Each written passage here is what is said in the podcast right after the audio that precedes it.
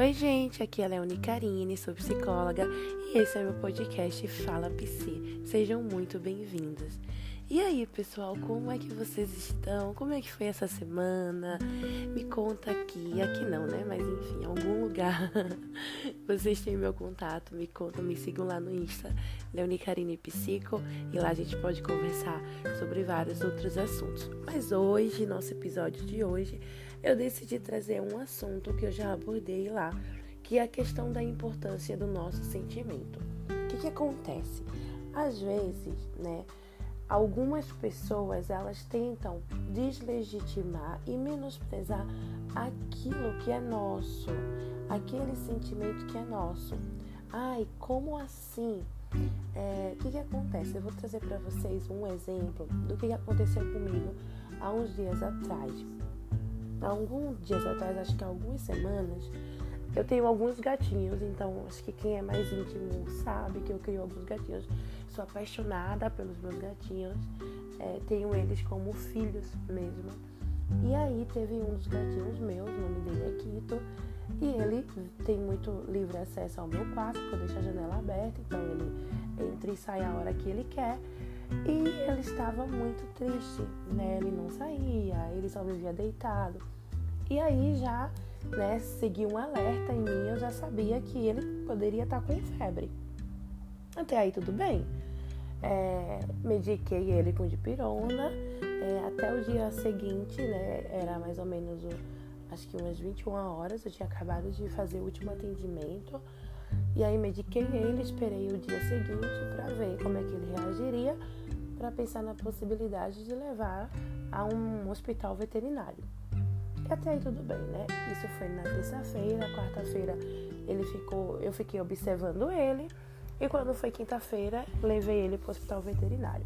Chegando lá, o médico falou que ele estava realmente com febre, a febre estava altíssima.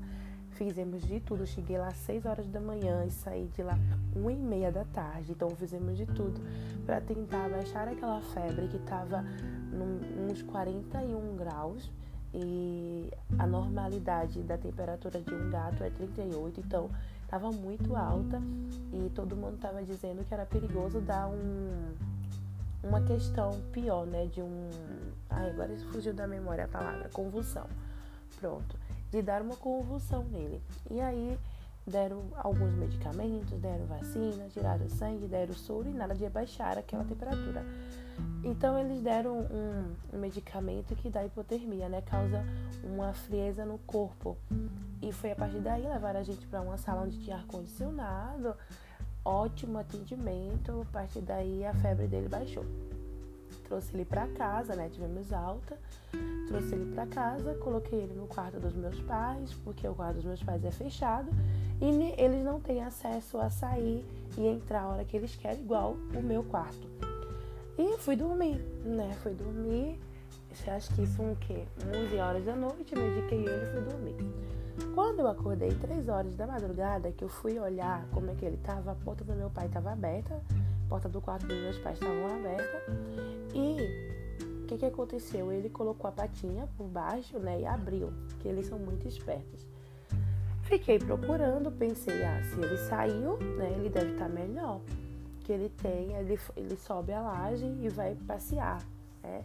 A gente faz de tudo para prender o gato e o gato vai passear. E aí, né, fiquei de três horas, dormi mais um pouco, acordei às seis horas da manhã da sexta-feira e nada dele chegar. Né? Nada dele chegar. Deu sete, deu oito, deu, deu nove, eu acostumada que ele sempre chega e nada dele chegar.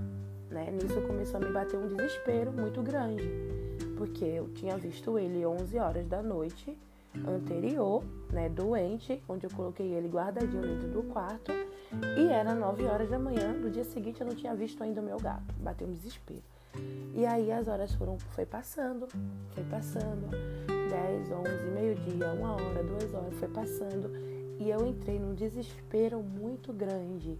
Eu chorei muito, porque passava tudo que era de pensamentos ruins na minha cabeça né? Fiquei pensando, ele tá com febre, ele caiu, ele não tá conseguindo voltar para casa, porque eu já tô acostumada, né, com a rotina dele. Ele sai muito, ele vai passear, mas ele volta muito rápido.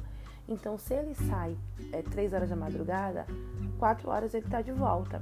Se ele sai 6 horas da manhã, 7 horas ele está de volta.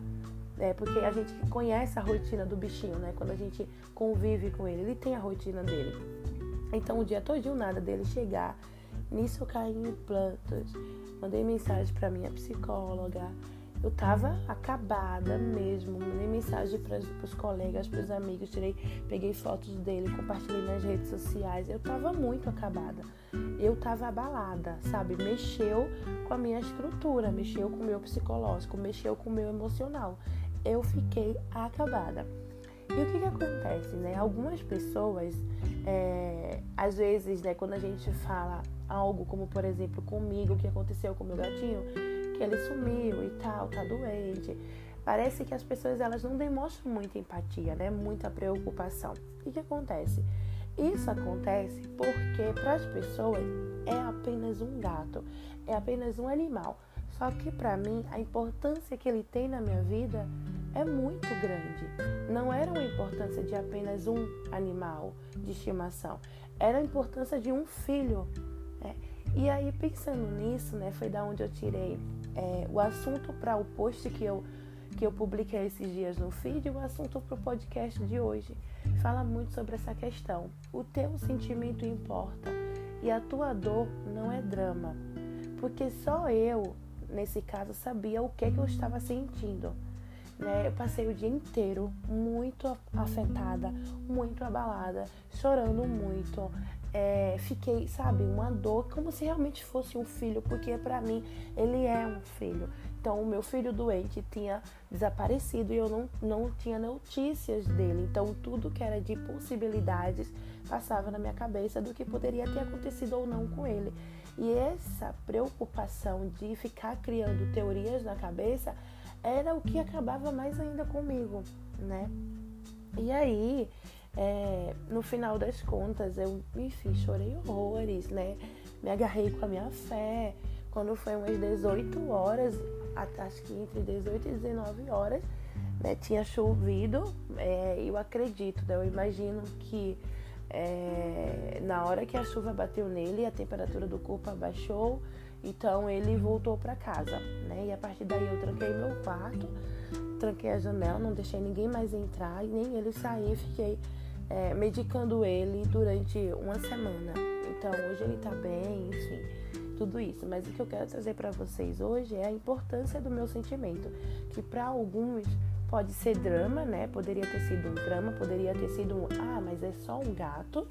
Mas para mim, para outras pessoas que têm esse apego aos bichinhos de estimação, é, é um impacto muito grande, né? É uma dor muito grande, é um sentimento. Porque quando a gente fala de sentimento, importa nenhum sentimento a gente pode é, deslegitimar ou menosprezar o sentimento do outro, porque aquilo não está doendo na gente.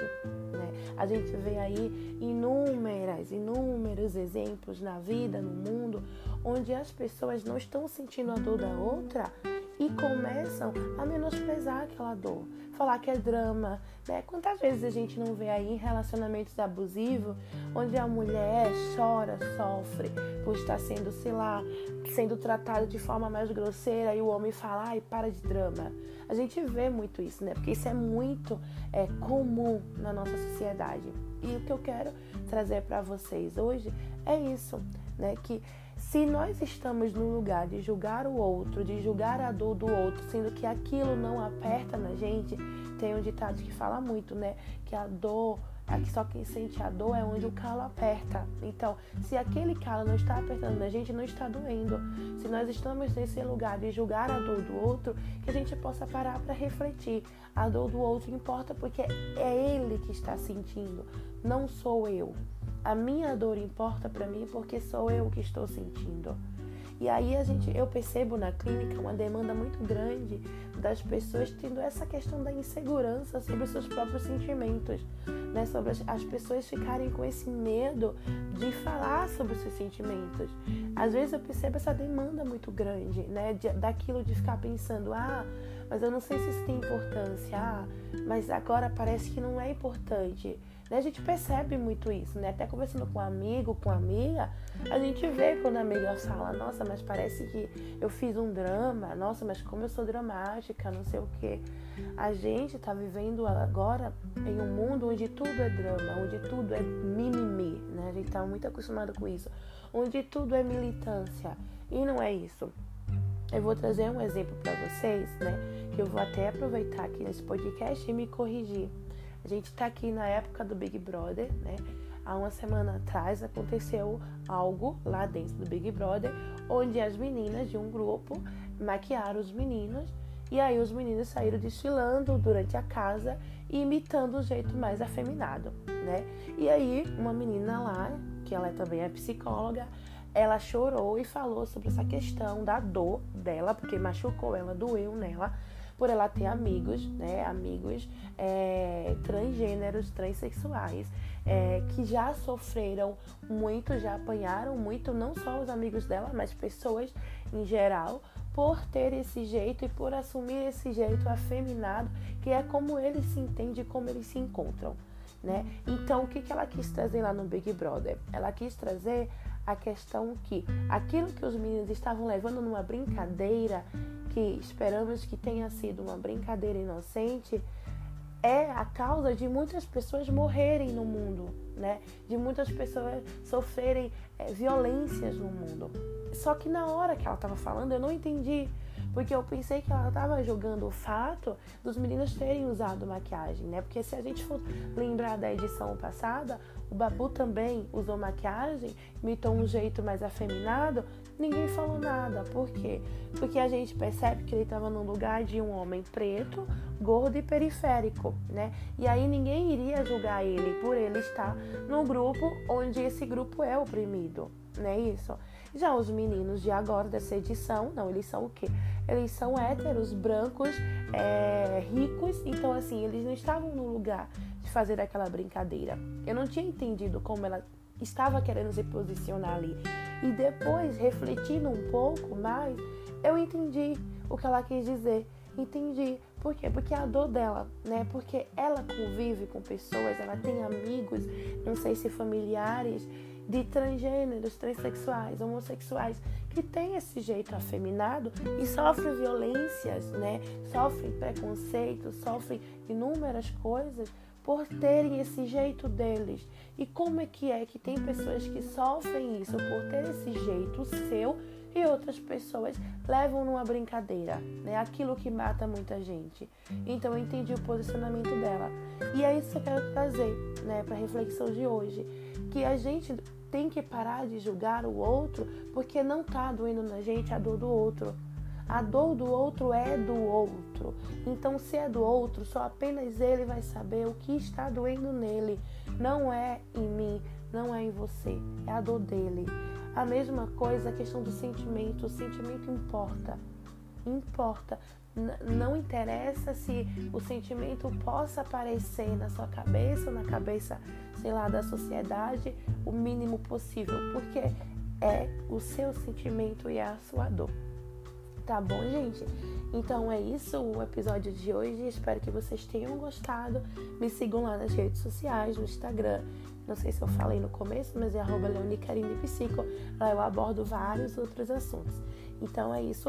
Grande beijo para vocês e até a próxima semana. Tchau, tchau.